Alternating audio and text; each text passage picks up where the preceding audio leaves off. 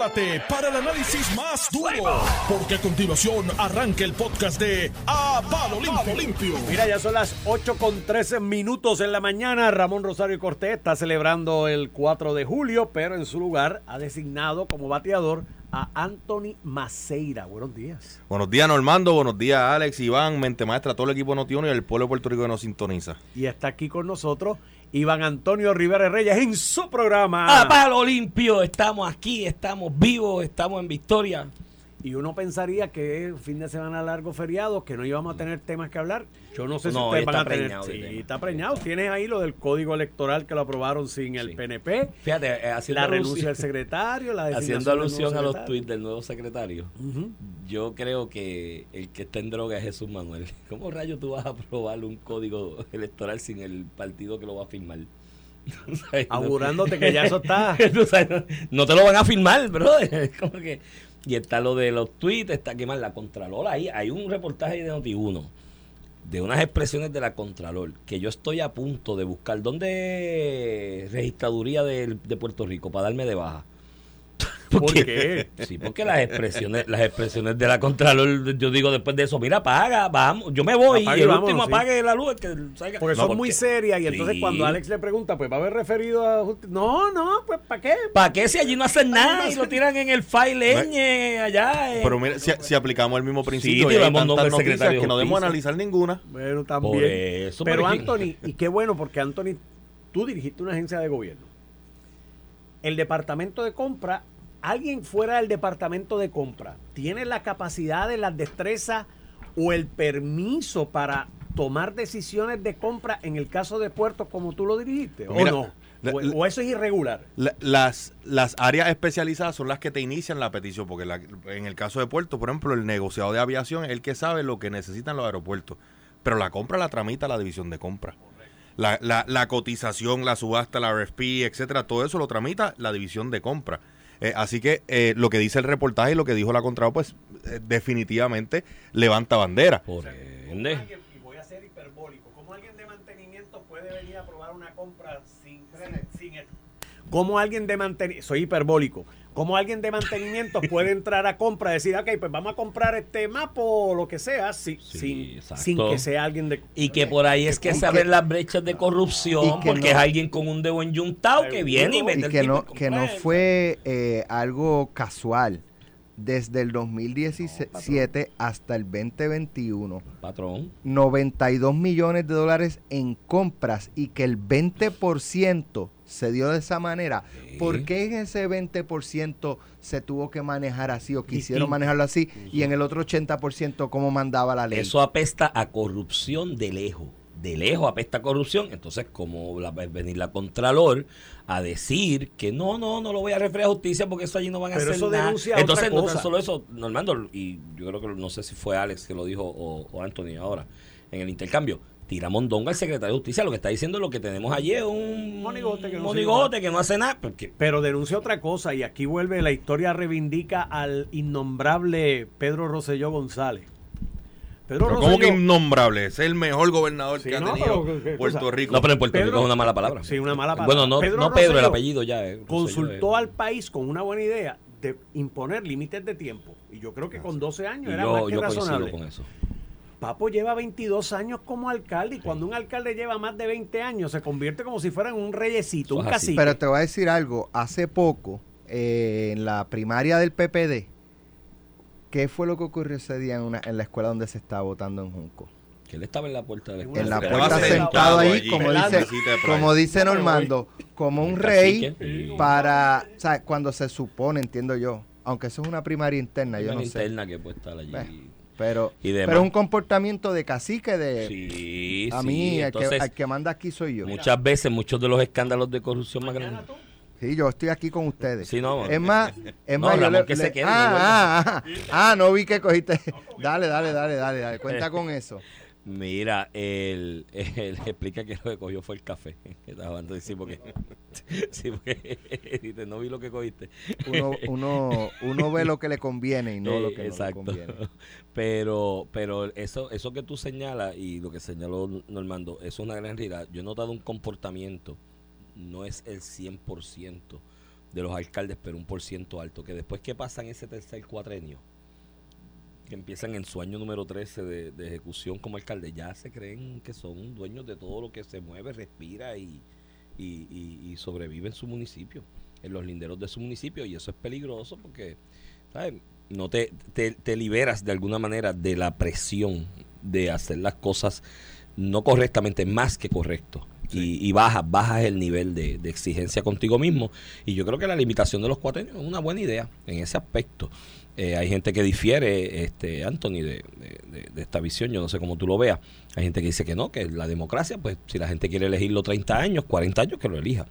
40 años, pero yo creo que no, yo creo que el modelo este de democracia representativa, la limitación de los cuatro años, aparte de brindar espacio a evitar este tipo de, de, de sesgo de conducta de alcaldes, por ejemplo, de legisladores también, Ujú. los que llevan 20, 20 y pico de años, que llega un momento que le importa un divino, o sea, van a salir electos por eh, Name and Recognition Factor li- eh, pues afecta la, la, la, la buena ejecución en la función pública porque le, se, se baja la, la intensidad de- del rigor con ellos mismos. Y aparte de eso, si es un modelo de democracia representativa, que escogemos cada cuatro años a alguien que nos representa en eso que se llama el poder del pueblo y, del, y de la gente para ejecutarlo, pues si limitan los cuatro años, das más oportunidad a que más gente eh, obtenga esa oportunidad de representar a sus pueblos, ¿no? a su ciudadanía. No sé cómo tú lo veas. Y sobre la Contralora, Anthony, de verdad, a mí me preocupa mucho. Las expresiones son muy, muy, muy lamentables. El incidente en Junco ciertamente tiene que investigarse. Debe investigarlo justicia, debe referirse. Si justicia, pues, hay unas personas que hay que entrevistar.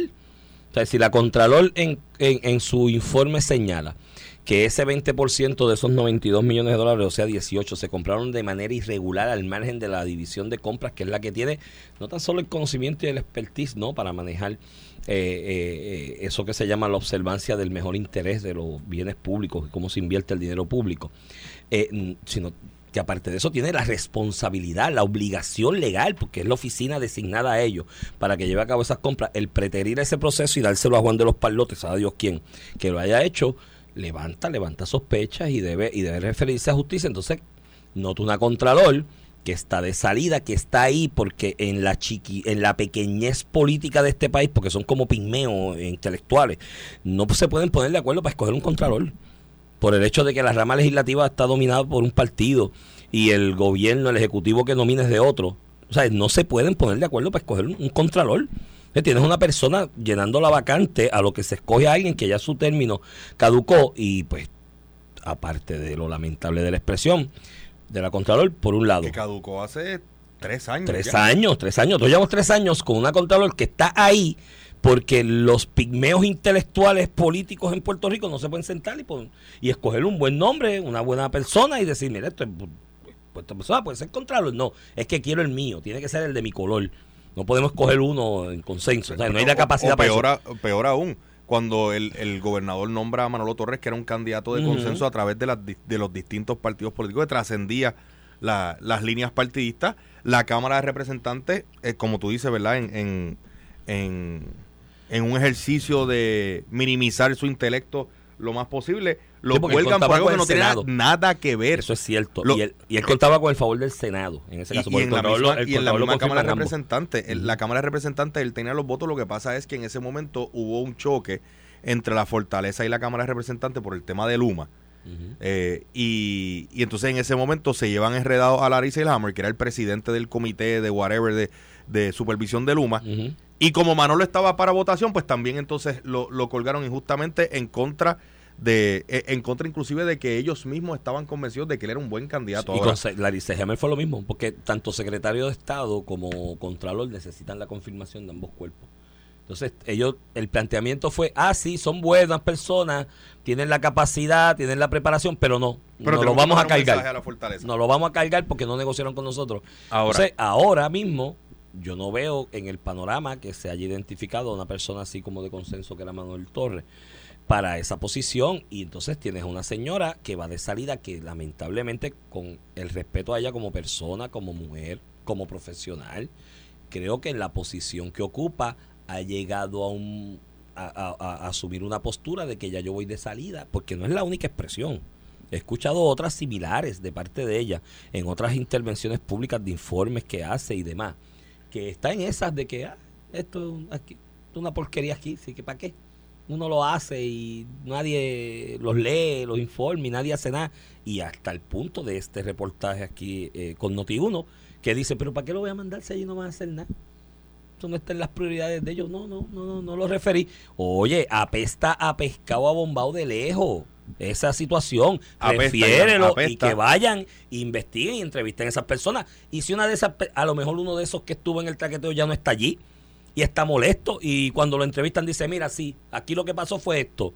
Vino este contratista, y pues, eh, este, eh, ¿cómo es? Este, hipotetizando, aquí lo que pasó fue esto, llegó Juan de los Palotes, que era amigo del alcalde, era amante del alcalde, y yo tengo esto, y como ya los de compras no le daban paso, nosotros lo hicimos eh, acá y, y, y lo, y los compramos nosotros. y Pero después, ¿sabes después Iván? buscamos el sello. Que es algo que tratar en de zafarse, tratar del- de la Contralora zafarse, Sí, diciendo no, que justicia, para mí también es, es una irresponsabilidad.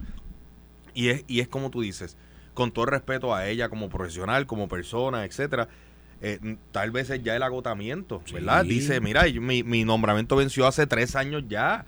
Bueno, eh, yo creo que- sustitúyanme. Yo creo que una Eh, posición como esa, si fuera vitalicia, ella estaría contenta. Y- yo creo que. Claro, porque es la incertidumbre también. Claro, pero, también es la incertidumbre. Pero entonces tienes, porque en esta ocasión, en, en mi opinión, la oficina falla en un extremo y en otras ocasiones ha fallado en el otro extremo. Eh, que, que se inventan reglas, se inventan interpretaciones, se, ad- se adjudican poderes como si fueran un tribunal. Yo no sé si tú has visto, aquí Iván, aquí hay la carta circular que sacó la, o la, sí, la carta circular que saca la oficina de la Contralora sobre los contratos de design build y los contratos que tienen, Sí. que tienen un componente de ingeniería en el que se adjudican poder como si fueran un tribunal. Eso es así. Ahora, eso no es su facultad, pero se meten en esas cosas. Entonces, en cosas que sí son su facultad, No, en eso- como, en eso es, se- en eso como se- es hacer esta auditoría, que sea una investigación completa. Porque la manera en que funciona, para, para quienes nos escuchan, el contra, la oficina del Contralor está para auditar ¿verdad? los procesos en, la- en las agencias públicas o entidades públicas. Y detecta fallas o potenciales delitos. Por las fallas no se mete a nadie preso. Una falla podría conllevar una violación a la ley de ética gubernamental, por ejemplo. Eh, pero para hacer una violación a la ley de ética gubernamental tiene que ir contra algo que esté dispuesto en la ley de ética gubernamental. Igualmente de- delito. Para hacer delito tiene que ir en contra de algún delito, del código, de una ley especial, etcétera. Pero ¿qué sucede? Que se supone que es la oficina del control quien hace la, la auditoría, la investigación inicial. eh, y al momento de remitir los informes, porque tengo entendido que todos los informes se remiten a la oficina del Contralor, perdón, a la oficina de, del Departamento de Justicia. Lo que sucede es que no todos conllevan un referido, un referido para iniciar una investigación. Y entonces, aquí, que esto a, a claras luces, Iván, esto debía requerir una, un referido para ser investigado. Pues entonces aquí eh, no lo hacen y, y la manera de, de cuando se encuentra en una posición incómoda porque la están confrontando en, en una entrevista radial es decir, no, es que el Departamento de Justicia no, no lo investigaría. Para mí eso es, eso es un comentario, No. una expresión, ¿verdad? Que, que le falta a la oficina eh, y que era su deber precisamente el, el hacer los referidos correspondientes. O, ¿sabes qué? El- por lo contrario, Iván, lo, eh, lo que debió haber hecho es decir, no, mira, nosotros investigamos aquí a la saciedad y encontramos que no había ningún potencial de delito y por eso determinamos no referirlo a justicia.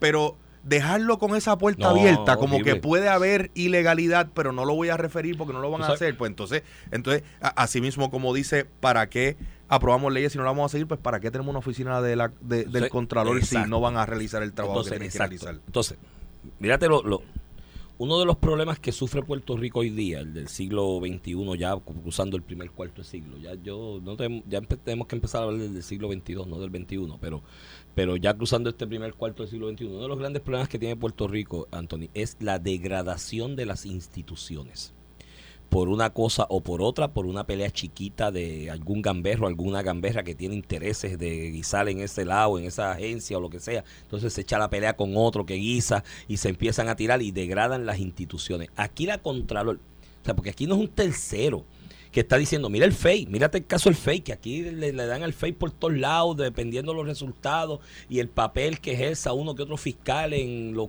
casos estos que se publican y salen públicos y viéndose en televisión, entonces la gente Pues empieza la doble vara. la gente empieza, cuando el FEI falla un fiscal allá pues, en su ejecución y salió por televisión y la gente lo ve que falló por alguna razón, aunque no haya fallado, porque no todo el mundo que, que- que lo ve es abogado para entender el proceso, la regla. Pero dicen falló el... Entonces, empiezan a atacar el FEI. Ya el FEI es una, ya el FEI es una basura para, todo- para una gran parte de la población. Son un ataque a la institución. Tú no puedes seguir degradando las instituciones. Es mi preocupación. Digo, mira, sí, vamos a sugerir cambios. Yo he sugerido cambios sobre el FEI, la composición, los paneles, cómo se deben conformar, que debe ser una tómbola por sorteo, distintos paneles, ¿entiendes? Pues sugiere cambios, pero no ataques la institución porque cada vez que degradas una institución es una menos que tienes para velar por la sanidad y la buena ejecución de la cuestión pública. Aquí la Contralor, ella misma que es la que ocupa la posición, con sus expresiones y con su boquita de comer se acaba de cargar dos instituciones a la vez. La Contraloría y el Departamento de Justicia. Dos, dos a la vez. Chico, pues no, o sea, si ella ya no quiere estar, que, que, que, pues que deje a alguien interino a lo que se ponen de acuerdo los politiqueritos en, en, en ver a, a quién escoge. Me escribe una radio escucha y me dice, está loca por irse por Orlando. Eso fue una controversia que surgió una vez, que ella cogió un beneficio contributivo en Orlando, pero tiene una residencia allá y allá se paga por, por, por la cuestión del... ¿Cómo es? Por, el inmueble, el, el impuesto que tú pagas estatal, no por las contribuciones sobre ingresos. Eh, y salió una controversia hace unos años sobre ella, que tenía un inmueble allá y se acogió unos beneficios contributivos allá, que era para residentes de allá, pero como quiera, pero era residente acá. Pero y a- acá. también- Así que por eso es que me, esa radio escucha me dice, está loca por irse por Lando ya. Me han escrito varios radioescuchos, no me dice el approach del Contralor cambió. Ahora es más importante que dejaron de incluir la factura con la firma del 2001. Y otro me escribe, eh, la realidad es que ahora el, el enfoque del Contralor es si las facturas se, se aprobaron de manera retroactiva, aunque el servicio se haya eh, realizado, refiriéndose al caso del, del sí. secretario de- que en de- ese de ella va más allá. En ese ella hace. Bueno, y no voy a entrar en detalles porque yo tengo tengo una encomienda profesional que de, no, no sobre el, el informe, sino personas malintencionadas que con la intención de difamar a ciertas personas en Puerto Rico utilizaron de base ese informe y no voy a entrar en muchos detalles, pero sí, el enfoque es ese. Aquí la pelea es, no, no importa que edites el servicio. Bueno, mírate el caso del Departamento de Educación. Mírate el caso del Departamento de Educación. Ah, Se está que- ocupando el espacio. Se está ocupando el espacio del edificio. Hay un señalamiento de la Junta también por la cuestión de la totalidad de los millones de demás, pero se está Sí. ocupando el espacio del edificio. Lo consumió el gobierno. El contrato se dio legítimamente, inicialmente, y no hay duda de que se dio legítimamente. Ah, no lo puedes pagar porque expiró y por la controversia con la Junta de la Autorización no lo hayas renovado en el tiempo. Entonces hay un referido a un exsecretario de Educación que yo ni lo conozco ni me acuerdo de nada trascendental en el departamento, pero lo que le están señalando de haber pagado, pero si disfrutaste el bien, lo están refiriendo a Pero un entonces- FEI. pero Por entonces eso- 18 entonces viene un millones- Mira, mírate lo que Pero pasa. entonces 18 millones en compras municipales realizadas Que no pasaron por personas compra. no autorizadas, Exacto. que no pasaron por el proceso ordinario. Ah, no, eso eso eso no levanta bandera como para estarlo Fíjate la diferencia, mírate la doble vara. En, en el caso de los pagos retroactivos, no encuentras irregularidades que señalar ni ilegalidades en el momento de buscar las cotizaciones y realizar la contratación. Dice, ah, estuvo bien contratado y se hizo la cotización correcta, o si fue un estado de emergencia o era un, un, un RFP porque era un, un servicio de escaso de escasa oferta, ¿no? Eh, eh, pues lo hiciste por RFP, cogiste esa, esa, esa propuesta y demás, o llegó una nada más y esa fue la que cogiste porque tenías que cogerla. Ahí no se señala ninguna ilegalidad. Ah, pero como caducó el día 30 de octubre, por poner un ejemplo, y no renovaste hasta febrero, porque quizás hay un asunto de papeleo, de proceso interno que no permite firmar ese contrato renovado en febrero, esos otros tres meses no los pagues. Porque no puedes ir retroactivo al contrato. Chico, pero si se dio el servicio. Y el origen de la contratación fue legítimo y no estás encontrando nada malo. Eso está mal para ella. Ah, pero esto, que es el origen de la contratación, porque ahí es donde viene la corrupción. La corrupción en los municipios y en muchas agencias viene en el, en el, en el origen de la contratación, que es la oficina de compra. ¿Tú no te acuerdas del caso de Carmen Yulín? De la señora de la oficina de compras que, que, que ella alegó que cuando daban las represalia en el 5 de la tarde, que salía que, que salía, salía a trabajar ella, el se empleado de carrera. un tipo allí con su amigo pana que estaba en obras públicas, un tipo que había sido señalado, que ni me acuerdo el nombre de él ahora mismo, que había sido señalado en vivienda cuando lo de los mil millones de CIRA de las comunidades especiales había, bueno, había, se le había imputado delito en algún momento, se le había hecho una acusación, no sé cómo llegó, si el caso llegó a regla 6 solamente o pasó a regla 6, pero se le hicieron imputaciones. A las 5 después que se iba esa señora, se metían ellos allá a cuadrar las compras, a espaldas de ella.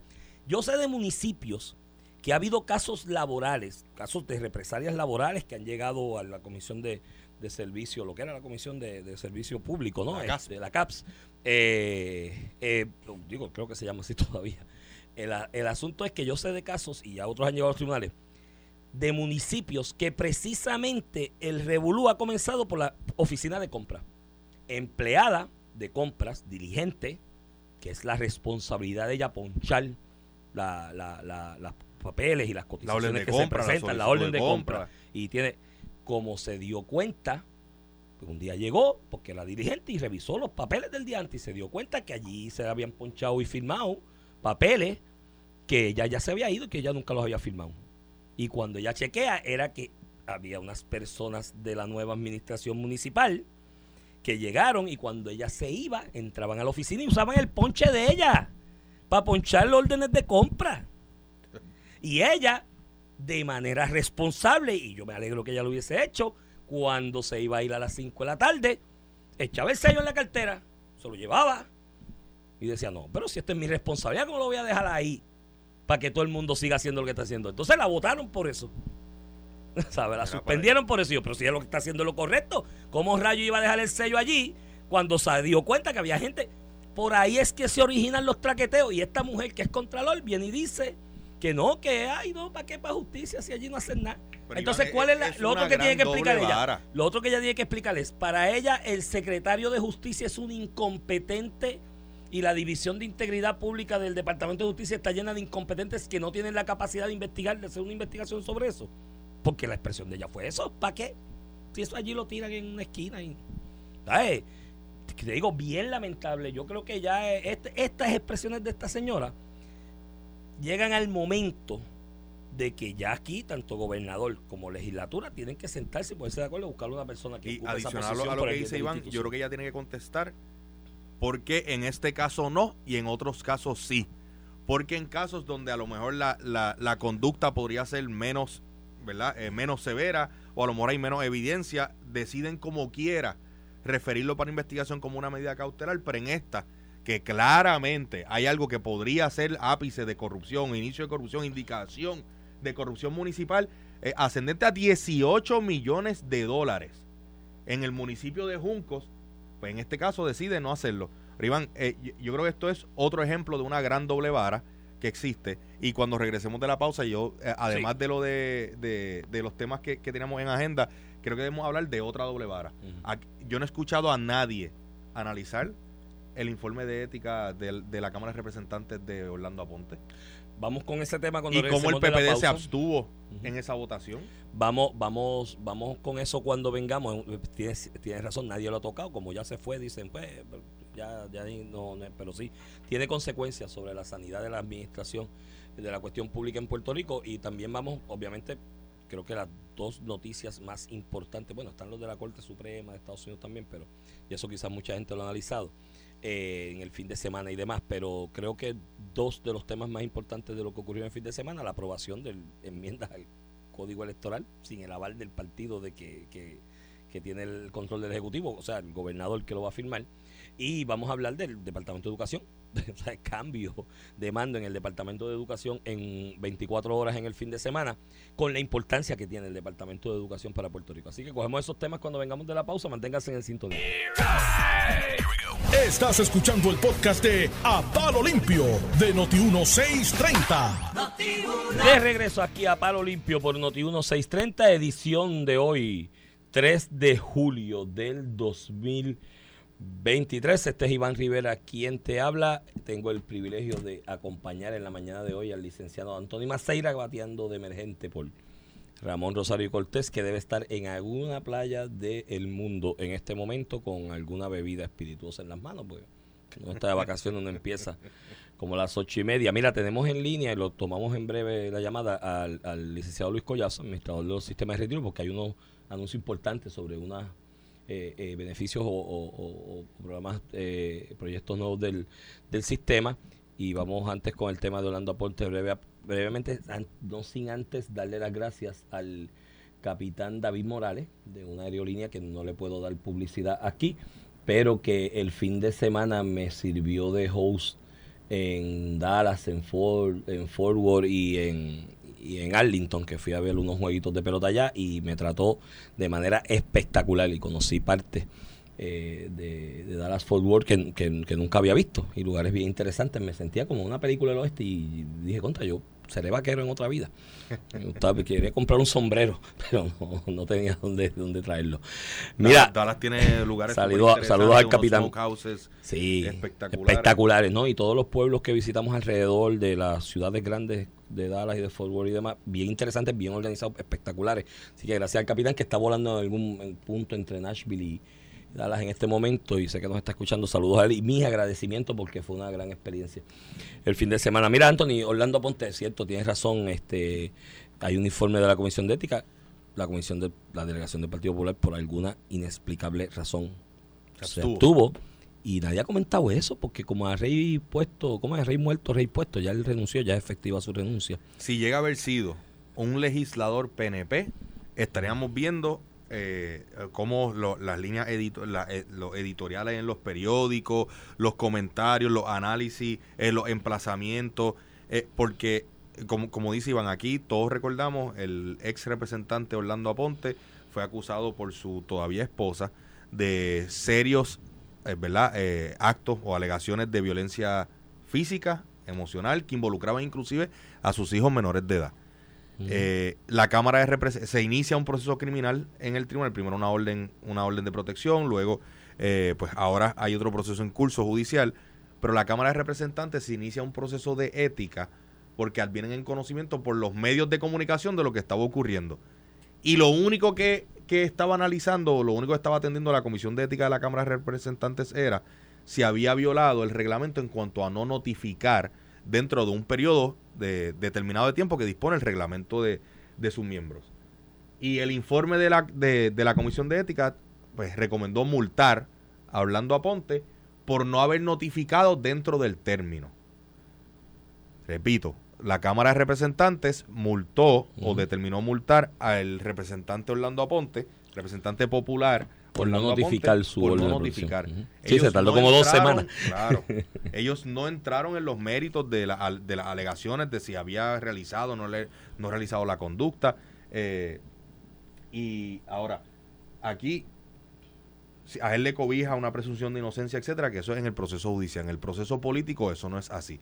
Aún dándole el beneficio de la duda, yo creo que la Cámara de Representantes podía haberlo suspendido de sus funciones en lo que culminaban la investigación por la severidad de las alegaciones.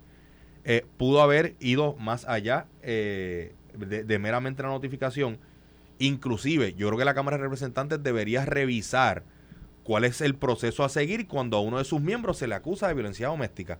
Indistintamente de lo que de lo que concluyan si Orlando Aponte es o no culpable sí. de lo que hizo. Estoy hablando de, E indistintamente de las del instituciones. Sí, de- eh, coincido contigo, indistinta, independientemente de que sea un proceso administrativo el de la Cámara, hay una responsabilidad del legislador en un tema, por ejemplo, tan sensitivo como la violencia doméstica, de cuál es tu postura. Claro. Y, y callarte y abstenerte va en contra no tan solo de la institución de la Cámara de Representantes, va en contra del talante de ellos mismos. Claro. Porque ¿cuál es tu posición? No, como ahora, como si ahora. Jesús Manuel, como presidente del Partido Popular y presidente de la conferencia legislativa, va a poder decir que la delegación del Partido Popular vela por los derechos de las mujeres, está en contra de la violencia doméstica.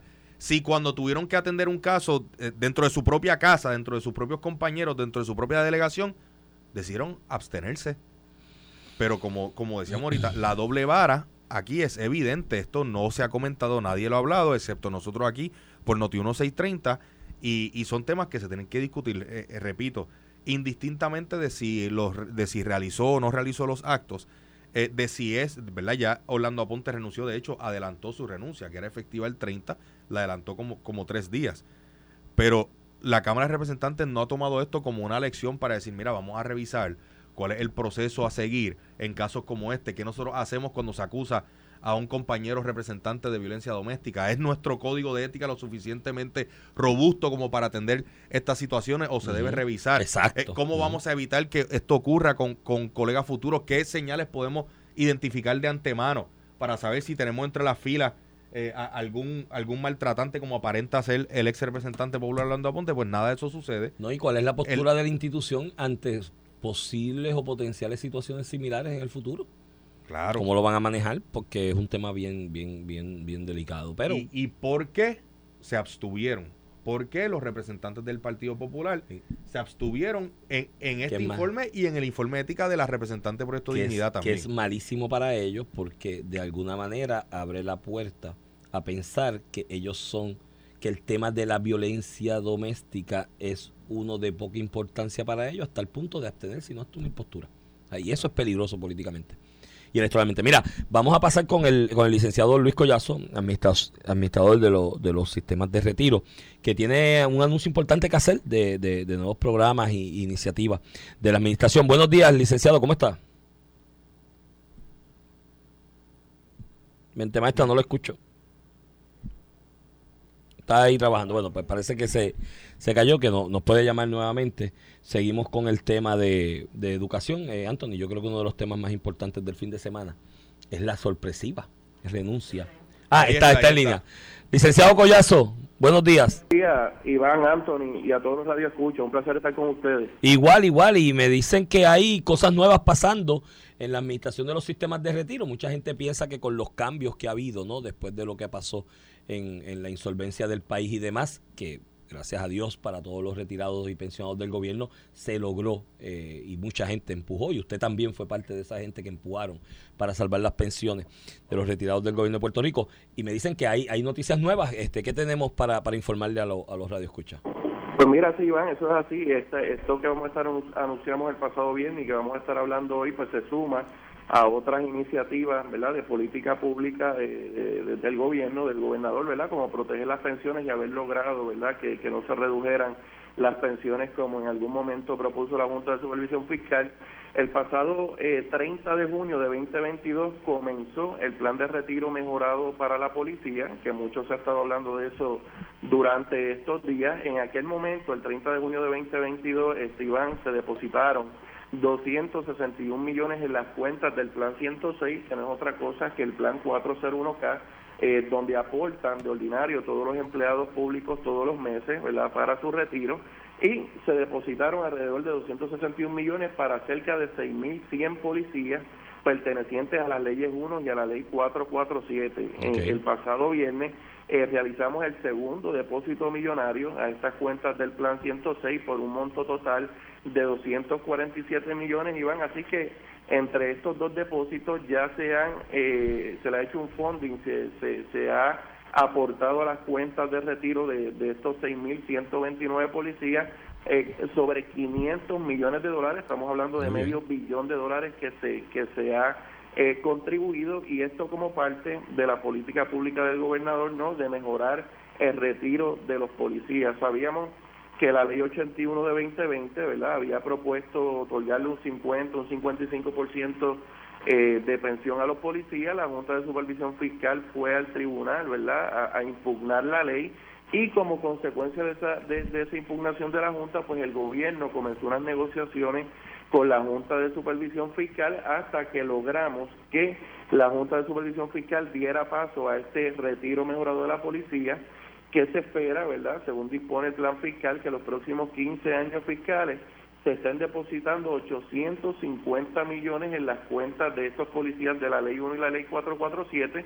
Tenemos que recordar que estos policías vieron afectado su Sí. retiro con la. Ley 3 de 2013 Ujú. y que en 10 años, Iván, en los pasados 10 años ningún gobierno había podido lograr una solución real eh, fiscalmente responsable y viable para mejorar el retiro de los policías. Hoy con una junta de supervisión fiscal y con unos retos fiscales que todos conocemos, eh, la voluntad del gobierno fue mayor para poder lograr este retiro mejorado de, lo- de la policía, el cual ya es una realidad y lo que se busca con este depósito a estas cuentas del 401K, del plan 106 de la policía, es que con la pensión que los policías tienen congelada y asegurada el 30 de junio de 2017, con las contribuciones individuales que ellos realizan al 401K, más con el, los derechos, ¿verdad? Los beneficios eh, que, obtengan en su día por parte del Seguro Social, más con este retiro mejorado en promedio, eh, cada policía está recibiendo más o menos el 50% del salario que devengan como parte de sus beneficios de retiro. Así que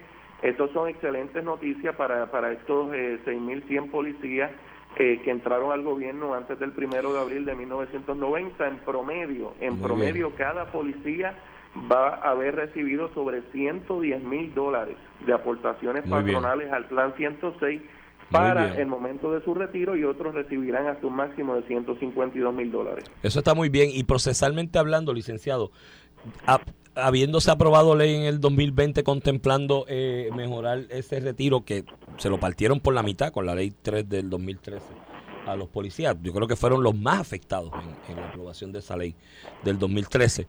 Eh, aprobada ya la legislación del 2020 que contemplaba darle un 50 a un 55 de retiro, hubo la objeción de la Junta, procesalmente hablando, ¿sería implementar lo que esa ley dispuso que la Junta había objetado en su momento o habría que pasar nueva legislación?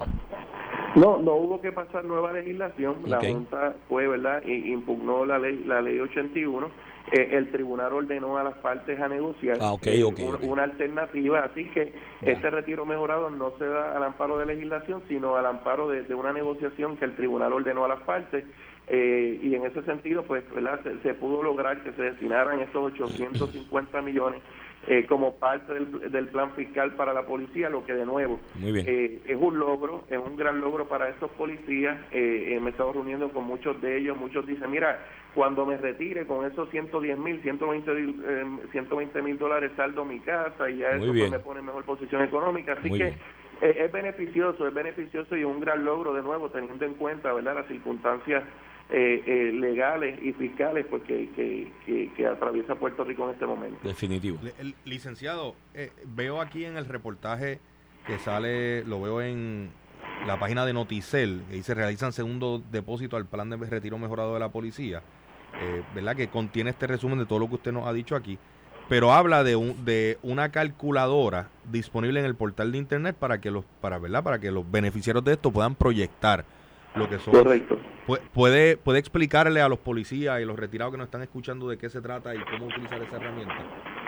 Sí, excelente pregunta, Anthony. En efecto, nuestra página de retiro a través de www.retiro.pr.gov eh, eh, hay una sección que se llama Retiro Mejorado Policía. Ahí eh, oprime ¿verdad? Eh, ese enlace y los llevan a una calculadora, eh, ponen su último eh, cuatro números de seguro social, su número de placa y ahí los policías eh, van a poder modelar eh, si me retiro en tal fecha me llevo esta cantidad, si me retiro en el 2026 me llevo esta cantidad, ya que el plan de retiro mejorado, por eso indiqué que en promedio los policías iban a estar recibiendo eh, 110 mil dólares en la cuenta, pero hay bonificaciones eh, verdad adicionales para los policías que permanezcan hasta los 58 años de edad, que es la edad de retiro obligatorio. Eh, eh, este plan de retiro mejorado no cambia la edad opcional, como en algún momento algunos interpretaron. El policía todavía se puede retirar con 55 y 30, que es la edad de retiro opcional, y la edad de retiro, de retiro obligatorio 58 y 30. Aquellos policías que permanezcan pues más tiempo laborando pues van a recibir aún más aportaciones en las cuentas del plan 106, por eso hicimos la calculadora para que ellos mismos puedan modelar y decir, mira, pues me conviene esperar mejor un año, me conviene esperar dos años para entonces poder recibir más aportaciones. Pues buenas noticias, gracias eh, licenciado por, por haber compartido la información con nosotros y con nuestros radioescuchos, que sé que muchos policías nos escuchan a esta hora y buena buena noticia para ellos y de verdad que, que felicidades a ustedes en la administración, al gobierno en general, porque ese, ese grupo de policías que habían entrado a la fuerza antes de los 90, del año 90, eh, salieron muy mal parados con aquella Así ley es. 3 y esto le da un aire de verdad de esperanza y de justicia a ellos que están ahí sacrificando su vida día a día. Definitivamente. Definitivamente. Gracias, eh, administrador, por estar con nosotros. Buenas noticias. Gracias por la oportunidad. Seguro. Yo me uno a las palabras de Iván y, y siempre he dicho que yo creo que de, de- de los mayores logros que, que tiene esta administración y, y- y, ¿verdad? Y, y la administración de Ricardo Rosselló es precisamente el tema de, de las pensiones y de los retiros. Eh, y que por alguna razón no se habla tanto y a lo mejor es la misma doble vara que hablábamos, ¿verdad? Cuando son cos- cosas positivas que hacen los gobiernos PNP, pues a, eh, a algunos medios de comunicación no les interesa explicarlo tanto, anunciarlo tanto, pero desde el Luis Collazo es director ejecutivo del sistema de retiro del Estado Libre Asociado de Puerto Rico de- desde el 2017. Antes eran tres sistemas de retiro, si la memoria no me falla. El central, maestros y el de la judicatura. Hoy es un sistema de retiro. Que fueron consolidados, que fueron reestructurados, como él habló, pa- pasó a un sistema de contribución definida. eh, ha logrado correr todo eso. eh, se logró evitar el recorte de las pensiones. En el caso de los policías, eh, se logró que se evitar el recorte, que querían recortar aún más de lo que ya se había recortado, pero adicional a eso, este plan de, de, de retiro mejorado que se logró ahora bajo la administración Peluís. Yo creo que esto es un gran, gran, gran logro que, ¿verdad? Yo estuve en, yo asesoraba al entonces presidente Tomás Rivera Chávez cuando se pasa la ley, la ley 80, 81 y creo que era la 82 que tenían todas que ver con retiro. Una era la ventana de retiro temprano, la otra, esta era la, la, el, el, la ley para el retiro de, de los policías, que en un inicio, cuando el senador Gregorio Matías radica el proyecto era solamente para los policías. En la Cámara de Representantes le hicieron un Frankenstein y le añadieron absolutamente todo el mundo. eh, y ahí, pues, como dijo el licenciado, la Junta levantó oposición a esto.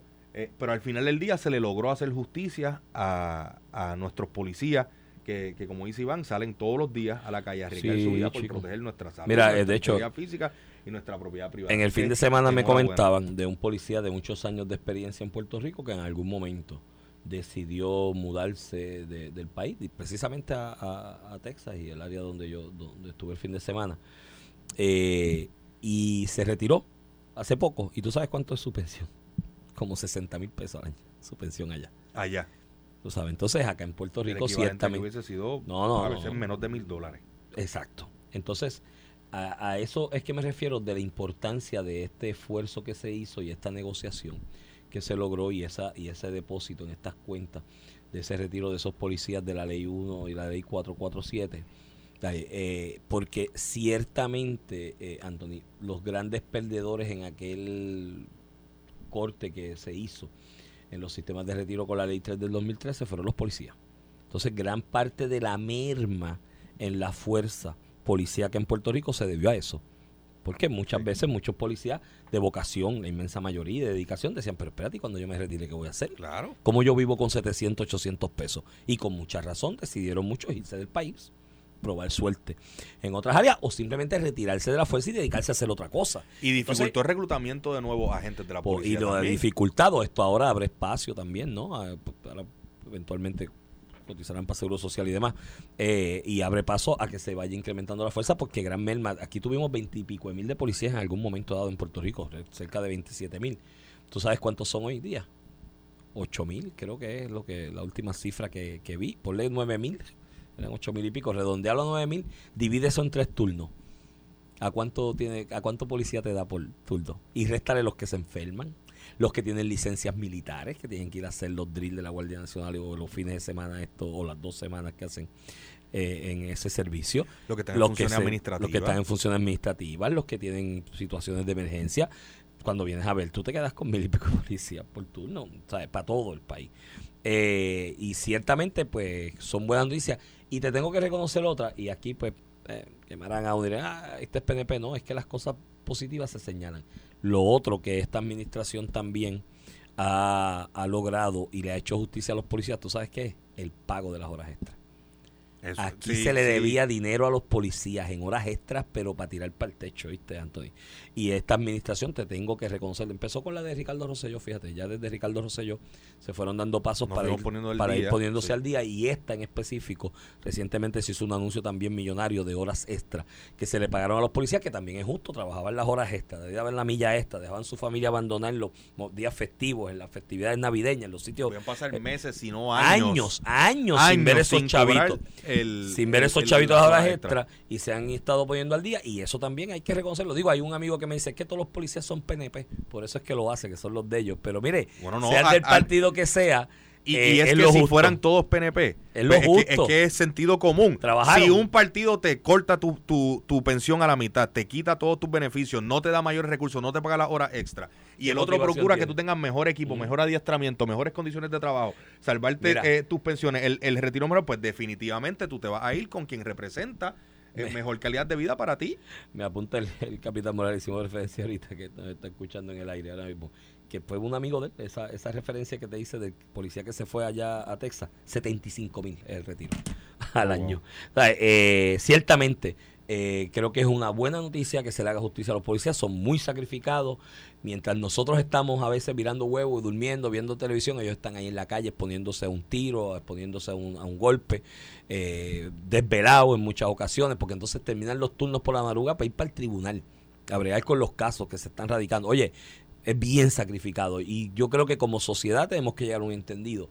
No tan solo para esto que se ha logrado, que son pequeños pasos en hacerle justicia, para de verdad, de verdad, aquí hacerle justicia salarial y de beneficios a la policía. Iván, se nos acabó el tiempo, mente maestra, nos, ya mismo nos tuvo el Sí, micrófono, ok. nos quedamos sin comentar el tema del secretario de Educación. Los dos los vamos a coger mañana en detalle. El de educación y el del código electoral son temas puntuales, cosas que ocurrieron el fin de semana, que hay que analizarlas con mucho tiempo y desmenuzarlas bien y lo vamos a coger los dos temas mañana. Gracias, Antonio, por estar con nosotros. Manténgase en sintonía, que por ahí es sin miedo, que Alejandro tendrá que decir algo de los tweets de, del, del secretario de Si Educación. esto es lo que tienen para tratar de no confirmarle otro secretario a Pedro Pierluisi, pues de verdad que, que están en serios problemas. Teniendo que escarbar tweets de hace 10 años atrás Y los vamos para a analizar. tratar de mancillar la, la credibilidad de un buen nombramiento de Pedro Pierluisi. A de mí- verdad que a mí- los populares están Le- desesperados. te adelanto parte de lo que voy a analizar mañana, el de el del payaso de me gustó mucho.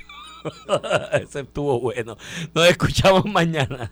Esto fue el podcast de A, Palo Limpio de Noti1630. Dale play a tu podcast favorito a través de Apple Podcasts, Spotify, Google Podcasts, Stitcher y notiuno.com.